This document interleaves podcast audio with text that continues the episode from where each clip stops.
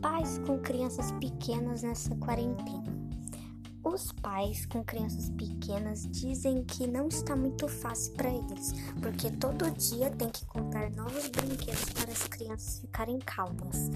Uma mãe diz: Todo dia estou comprando na internet um brinquedo para minha filha ficar calma nessa quarentena.